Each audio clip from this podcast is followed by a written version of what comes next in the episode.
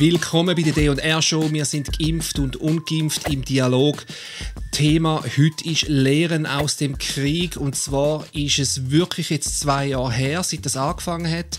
Ähm, es ist vieles passiert und ich glaube, es ist auch wichtig, dass wir uns überlegen, was haben wir jetzt gelernt aus dieser Zeit und konkret, wenn wir heute über zwei äh, Themen reden in dem Zusammenhang und das eine jetzt mit dem Präzedenzfall äh, von der ganzen Virusgeschichte und das zweite ist dann auch so Aufarbeitung von dem, was jetzt passiert ist. Also um das geht es heute und ich spiele den Ball gerade dir zu. Dani, ähm, wie siehst du das? Äh, Präzedenzfall, Virus, ähm, was ist da passiert mit dem? Wir starten die 14 Minuten. Ähm, gut, und das geht natürlich mega nah zusammen. Präzedenzfall ohne Aufarbeitung oder also irgendwo, die Welten kommen natürlich zusammen. Aber fangen wir an mit dem Präzedenzfall.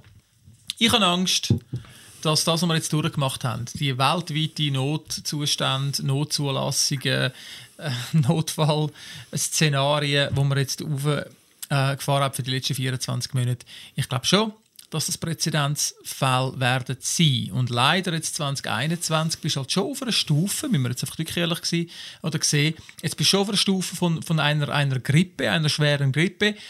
Das würde jetzt aktuell heißen, dass von jetzt da jegliche weitere also ich sage jetzt mal, Notfall so verfahren, der, der Level ist im Moment extrem tief abgekommen, dass es berechtigt ist, zum weiterhin so etwas zu machen. Mhm. Und die Präzedenzfall, ich habe schon das Gefühl, wir hat jetzt etwas aufgefahren, ähm, wo sicher der Pharmaserie in die Hand spielt, aber ich finde ihn gefährlich, weil ich glaube, er hat im Moment nicht, äh, also die, die, eben, das Niveau ist extrem tief, dass man es wieder machen kann. Ja. Okay.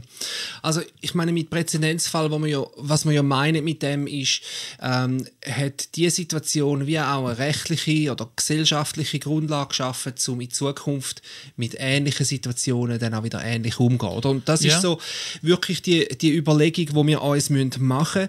Ähm, hat es einen Präzedenzfall geschaffen, das wissen wir erst das nächste Mal. Ja. Ähm, oder? Ja. Es ist ja nicht so wie im Juristischen. Im Juristischen, wenn es einen Präzedenzfall gibt, dann ist es klar, das nächste Mal bei dieser Anklage oder unter diesen Verhältnissen wird so und so entschieden. Ähm, das haben wir da nicht, weil es ist ja nicht ein juristischer Fall war, glaube ich so. Usanz haben wir jetzt unter den, jetzt haben wir einen Usanz-Fall okay, ja. Ähm, genau das heisst, wir sehen es ja erst, wenn es dann, dann eintrifft ich glaube, die andere wichtige Frage ist noch, äh, sollte es ein Präzedenzfall sein für die Zukunft? Also sollten wir in Zukunft Probleme wieder so lösen? Und ich meine, da, da weiß ich, ähm, ich was, was, du, was, was du denkst.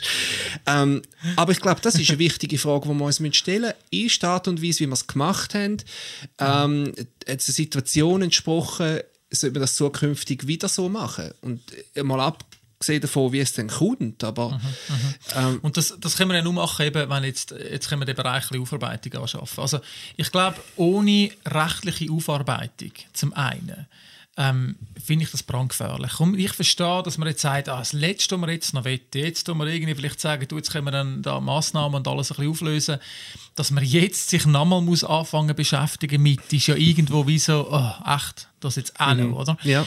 Und trotzdem, ich finde es für den demokratischen Prozess extremst wichtig, also, weil sonst hängt das einfach so in den Bäumen rum mhm. und du kannst ihn einfach sofort wieder greifen und kannst sagen, ja, wir haben es schon mal so gemacht, aber ohne, dass es irgendwie aufarbeitet worden ist. Ja. Also, meine Hoffnung, mein Wunsch, ne, vielleicht mehr Wunsch als Hoffnung, ähm, ist wirklich, dass jetzt das recht gäch angegangen wird, dass man das definiert, dass man wirklich sagt, hey, es ist in Ordnung gewesen, wir hätten das können machen, rechtlich hat das verheben, wir haben zwei Jahre lang ähm, können Notrecht aufrecht erheben, wir hat, der Bundesrat ist in Ordnung gewesen, dass er so viel Macht bekommen hat äh, und Entscheidungsbefugnis.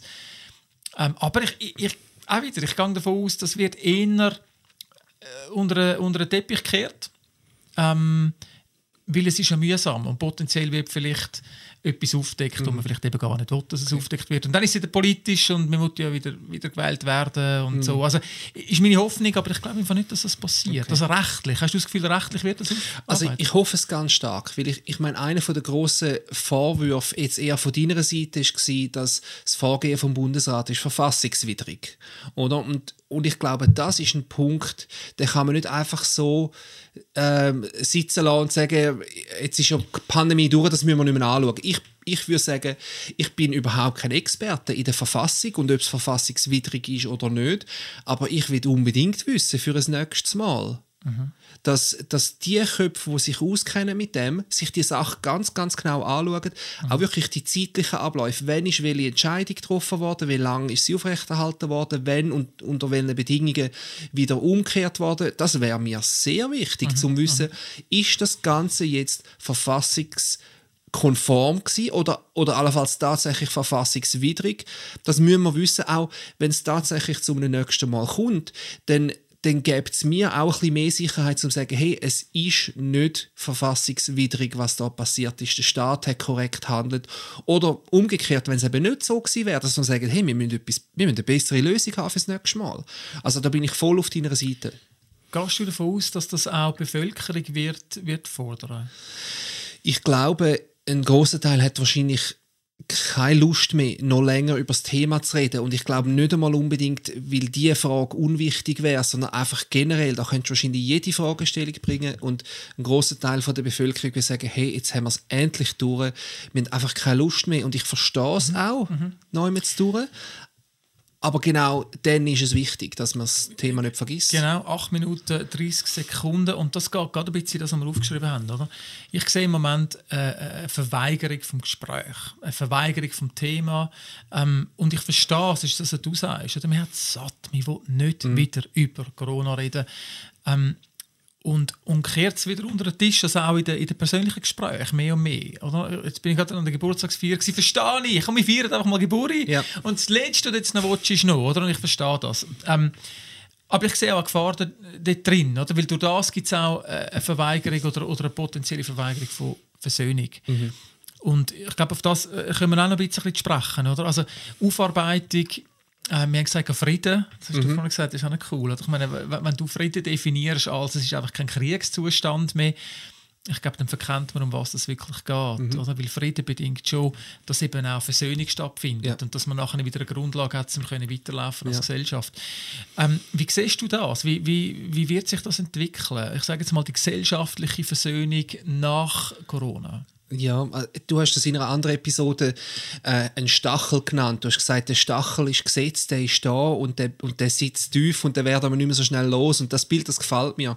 Ich glaube, es hat das Potenzial, ähm, dass wenn nicht wirklich eine Versöhnung stattfindet, das Aufarbeiten von hey, was ist passiert und wie können wir einander wieder finden, ähm, dann ist das Potenzial riesig, dass, da, dass das so ein wie eine eiternde Wunde ist, wo, wo einfach so ein vor sich her südert. Ähm, aber das Ganze ähm, wird nicht gesund von alleine und das ist etwas, wo wir in der, Vor ja, in der Diskussion vorher besprochen haben wenn eine Beziehung mal auseinandergegangen ist, egal ob es jetzt eine Ehe oder Freundschaft oder was auch immer ist, ähm, wenn ein Vertrauensmissbrauch stattgefunden hat oder ein Vertrauensbruch, ähm, der heilt sich einfach nicht von alleine. Das ist einfach so. Das muss man aktiv angehen. Was ist passiert? Wie in, inwiefern ist das Vertrauen gebrochen worden und wie kann man das wieder gut machen? Das kann man nicht unter den Teppich kehren. Das geht nicht im Einzelnen und das geht auch nicht, wenn es ganze Gruppen von Menschen betrifft. Mhm. Und da aber doch mal noch in den psychologischen Teil passt, weil schlussendlich läuft es ja doch irgendwo in, in etwas hin, wo jeder Mensch für sich muss durchlaufen muss. Also das ist jetzt die Situation, dass, dass ähm, ich, ich sehe so zwei Parteien jetzt in dem hinein. Ähm, die einen logisch Massnahmenbefürworter, wo, wo sagen, hey, es ist vorbei, endlich, oder volle mhm. Freiheit. Ähm, und was so ein latenter Frust ist, wenn die Ungeimpften sich einfach hätten impfen dann wäre das Ganze schon früher vorbei gewesen. Ähm, aber ich, ich, empfinde, eben, ihnen ist irgendwie nie wirklich was genommen worden im Vergleich zu Leuten, die sich jetzt nicht geimpft haben und, und vielleicht mehr in, in ein Opfer sind. Also wirklich ja. mehr oder weniger täglich konfrontiert sind, nicht mit Masken anlegen. Mhm. Ähm, zwischenzeitlich hat mir ja, hast du keine Maske mehr müssen haben. Doch, doch, doch, ich habe Maske immer getragen. Ja, aber zwischenzeitlich hast du mal, hast du mal als Geimpfte dürfen in eine Hockeyhalle, ah, da hast keine Maske mehr müssen haben. Ja, aber das war kurz. ja, so schnell geht es, ja. wisst es gar nicht. Ähm, aber einfach, um es ein bisschen ausmalen, also ich glaube, da gibt es verschiedene so ein bisschen äh, Empfinden auch von, von Opfern. Ich empfinde so äh, wirklich so ein bisschen persönlich. Ich, ich, ich habe ein bisschen zu kämpfen mit dem. Mhm. Ich finde, zwei Jahre lang hat man das erduldet, dass man, dass man, man hat es okay gefunden, dass man mich ausgeschlossen hat. Das war in Ordnung Ähm, ich glaube, es braucht jetzt einen Schritt. Also wirklich, äh, auch von meiner Seite, ich mich mit dem Spiegel konfrontieren und, und ich einmal den Kampf mhm. durch, durchführen. Aber kannst du vielleicht noch ein bisschen Hinweis geben? Ich meine, wie, wie kann das konkret äh, mhm. auslaufen in einer, in, in einer Zeit, in wo wo man eben auch satt ist vom Thema. Also, ja. oder? also ich meine, ich habe mir das so überlegt, oder du kannst jetzt nicht einfach die 70 Prozent der Schweizer nehmen, die Befürworter sind und du tust die da einen auf den Hügel, oder? Und die anderen 30 Prozent, die dagegen sind, auf den Hügel und jetzt rennen wir alle ab und umarmen uns in der Mitte. Oder ich meine, das gibt es nicht. So eine Versöhnung zwischen diesen zwei Parteien kann so auf dieser Ebene nicht stattfinden, denke ich mal. Ähm, ich glaube, Versöhnung, die muss im Kleinen passieren, zwischen dir und dem Nachbarn, dir und dem Freund und, und Familienmitglied oder natürlich auf meiner Seite genauso. Ähm, ich glaube, das ist mal das Wichtigste, wo, wo wir müssen wissen müssen, um irgendwie die, die Versöhnung und die Spaltung wieder, wieder zu schliessen. Ähm, fängt es bei uns an. Es fängt bei dir mit deinen Leuten an und, und, und bei mir mit meinen. Und wie krass siehst du die aktuelle Problematik? Also weißt, wenn wir jetzt uns nicht versöhnen, ja. Ist das, ist das ja, c'est la vie und dann geht das Leben weiter? Oder siehst du es also ich, ich glaube, wir können es uns einfach nicht leisten, um, um uns nicht zu versöhnen. Ich meine, das, das sind äh, große Mengen von Leuten, jetzt wenn wir wieder von der Gesellschaft reden, ich meine, 30 Prozent müssen es mit den anderen 70 können und umgekehrt. Wir brauchen einander, sonst geht es nicht. Und jetzt in kleineren Rahmen, in, in meiner Familie oder in meinem, in meinem Umfeld, ähm, die Leute, die ich kenne, die vielleicht ganz anderer Meinung sind, ich meine, die sind ja aus irgendeinem Grund in meinem Leben, oder? Nicht, weil sie unwichtig sind. Ähm, vielleicht will ich mit ihnen zusammen arbeiten oder weil wir verwandt sind oder, äh, oder weil es gute Freunde sind. Das sind offensichtlich schon mal wichtige Leute geworden in meinem Leben und, und ich, wir können es uns wie nicht leisten, um zum das nicht angehen. Aber die Frage ist dann, wie macht man es jetzt, oder? Und bei, bei Versöhnung es braucht immer beide Seiten. Es müssen wirklich beide Seiten wählen. Das ist in jeder mhm. Beziehung so. Oder wenn der eine will und der andere nicht, dann hast du keine Chance. Also neu mit mhm. muss auf beiden Seiten das Bewusstsein hey, da hat es eine Trennung zwischen uns oder eine Art Konflikt und der tut uns nicht gut. Und wir müssen einen Weg finden, um mit dem umzugehen. Und ich glaube, das ist mal das Erste und die erste grosse Gefahr auch schon. Ich weiß nicht, ähm, und da zeige ich jetzt mehr den Daumen auf meine Seite. Ich weiß nicht, ob es auf meiner Seite überhaupt bewusst ist, dass da ein Problem entstanden ist zwischen unseren zwei Parteien, ähm, wo es zukünftig noch wird belasten. Ich glaube es ehrlich gesagt nicht. Die denken, weißt du was, ihr Ungeimpften, jetzt ist es dann vorbei. Jetzt, jetzt lässt sich so wieder gut leben, oder? Und jetzt darum eher die Frage zurück an dich, oder? Ähm, wie siehst du es da? der Bedarf für Versöhnung, ist der einseitig? Braucht es das? Noch zwei Minuten. Ähm, e-, ehrlich, ich, ich finde, es ist, es ist krasser, als man immer wieder wahrnimmt. Ähm, es ist zwei Jahre lang wirklich eben. Es ist tief. Es mhm. ist tief und, und ich bin nicht so. Ich, ich bin eigentlich eher allergisch zu der Opferrolle. Aber wenn ich wirklich tief in mich hineinschaue, merke ich, die ist irgendwo ein entstanden in dem Inne. Ich, ich empfinde, hey, ich bin, noch, ich bin noch nie wirklich ein Opfer gewesen, habe ich gefunden. Und jetzt irgendwie wie so, mal, jetzt bin ich es Und ich glaube, ich brauche es. Ich brauche Gespräche. Meine, wir haben es gut, das mhm. ist cool und vielleicht äh, ich bin da vielleicht schon weiter als andere, die gar nicht darüber reden.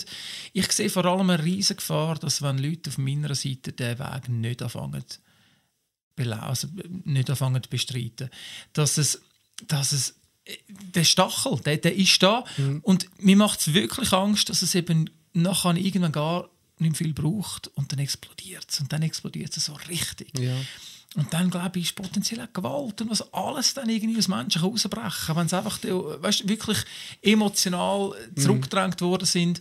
Von dem habe ich Angst. Ähm, würdest du dir wünschen, dass, dass ich sage jetzt ungeimpfte Leute auf meiner Seite bewusst den Schritt auch so ein bisschen proaktiv angehen?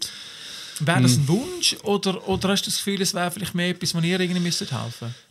Also ich, es braucht immer beide Seiten und trotzdem braucht es immer jemanden, der den ersten Schritt macht. Ich glaube, in dieser Situation ist es, ähm, ich glaube, es ist immer, immer egal, wer den ersten Schritt macht, wenn der andere nachher auch einen Schritt geht, oder? Dann, dann ist es über einen Schatten springen. Auf meiner Seite könnte es über den Schatten springen bedeuten, hey, los, ich bin geimpft, ich bin, ich bin aus Überzeugung geimpft, ich habe das Gefühl, das ist, was ich kann äh, dazu beitragen kann, dass es besser wird du hast dich neu mit auf, auf das eingeladen mit deiner Entscheidung und ich könnte sagen, hey, bist du selber die Schuld gewesen, oder?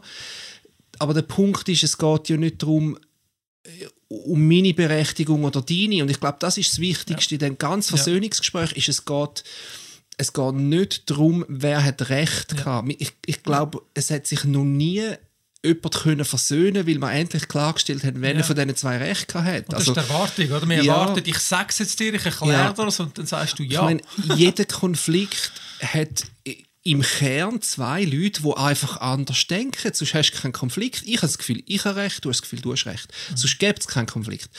Ähm, auf meiner Seite ganz sicher, was, was braucht, ist zum Anerkennen, dass du auf deiner Seite mit deiner Entscheidung, die du getroffen hast, einen Preis hast müssen zahlen. Einen grossen Preis persönlich und auch äh, neu durch eine Verletzung erlebt hast von, von der Gesellschaft, auch von mir, von meiner Seite aus, dir gegenüber.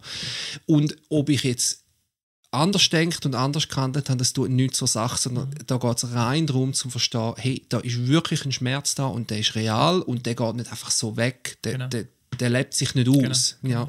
Und der Prozess unbedingt. Ich glaube, den wollen wir bestreiten, den müssen wir anfangen bestreiten. Ich glaube, das Ganze, die grösste Gefahr sehe ich wirklich darin, dass man jetzt sagt, jetzt ist vorbei, komm, wir reden nicht mehr darüber. Mhm. Weißt, am besten Gesprächsverweigerung, einfach nicht mehr, es ist vorbei ja. und so. Und dort sehe ich eine riesengroße Gefahr, weil irgendwann gibt es wieder Tough Times, mhm. irgendwann gibt es wieder Entscheidungen und, äh, und dann braucht es versöhnte Beziehungen. Mhm. Ja, sehe ich genauso. Ähm, ich meine, was angefangen hat, mehr so ein bisschen auf der fast juristischen, rechtlichen Ebene, Präzedenzfall, wird das Zeug mal aufgearbeitet, bringt uns am Schluss wirklich an den Punkt, wo wir ganz individuell, du und, und ich mit, mit unseren Leuten, ähm, was können wir machen, um vielleicht die, die Situation gleich auch aufarbeiten, um das Gegenüber zu hören, hey, wie ist es dir gegangen in dem Ganzen, wie können wir wieder einen Weg finden.